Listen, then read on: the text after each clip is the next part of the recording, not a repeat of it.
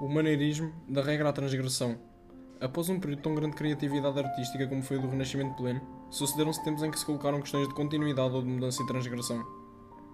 Ao período de transição entre o Renascimento pleno e o Barroco, deu-se a designação de maneirismo, que tem origem no italiano maniera e que significa elegância. No entanto, este termo também contém algo de depreciativo, fundamentalmente na forma como designa uma arte amaneirada, conscientemente artificial. Ainda que de designação imprecisa, este período, situado sensivelmente entre 1525 e 1600, corresponde ao aparecimento de tendências antagónicas que traduziram, por um lado, a libertação das regras rígidas fixadas no Renascimento e, por outro, a afirmação do individualismo de alguns grandes artistas. O maneirismo é entendido no seu sentido original como a designação do estilo seguido por um grupo de pintores do século XVI que questionou a filosofia do Renascimento como solução ideal para o homem, o que coincidiu temporalmente com a decadência desse período.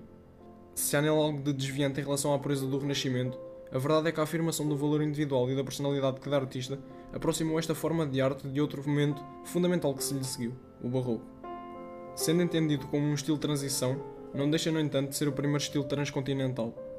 O tempo em que se desenvolveu corresponde à expansão e colonização de diferentes zonas do globo por parte de alguns países europeus como Portugal, Espanha, Itália e os Países Baixos, e ao desenvolvimento das trocas comerciais entre pontos distintos do mundo. No que diz respeito à arte, o maneirismo deriva diretamente na sua gênese das concepções artísticas de Miguel Ângelo e Rafael. Nestes artistas, os primeiros sinais de perturbação em relação ao Renascimento notam-se nas composições complexas, fluidas, sinuosas e movimentadas, na assunção de novos desafios técnicos como o uso do escurso e do trompe na pintura mural, já imbuída de uma forte carga emocional dada através de contrastes cromáticos, expressões fisionómicas e corporais alteradas, o uso exacerbado do nu em composições sofisticadas e densas, e um sentido cenográfico muito diferente do rigor racional renascentista. Mas foi alguns jovens pintores de Florença como Russo Fiorentino, Pontormo e Parmigianino que o maneirismo encontrou a sua primeira expressão. Na arquitetura, o maneirismo também se traduziu por uma ruptura em relação aos cânones clássicos.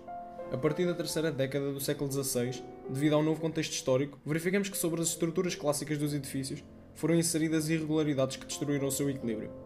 As plantas dos palácios perderam as coordenadas axiais que organizavam os edifícios em simetria, as dependências interiores tomam a forma de longas e estreitas salas, proporcionando uma ideia de maior profundidade, a gramática das ordens clássicas foi abandonada ou usada de forma não regular e individualizada, e a decoração tornou-se mais caprichosa e exagerada, ao cobrir as colunas de pedra almofadada, ao usar silharia rusticada, ao criar elementos de surpresa e de fuga espacial, como os conseguis através de relações calma-tensão e de uma série de efeitos teatrais.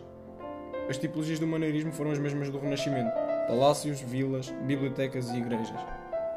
Nas igrejas, nota-se a solidez pesada das paredes, a planta de nave única com cobertura em abóbada de berço e capelas laterais entre os contrafortes. O transepto é pouco saliente e a cabeceira reduziu-se à capela mor. O cruzeiro é coberto por uma cúpula. Na passagem entre a capela mor e o transepto surgem os púlpitos, dado que com as imposições da Contra-Reforma, as igrejas passaram a ser um local privilegiado e de pregação, e por isso o púlpito e o altar deviam estar bem visíveis.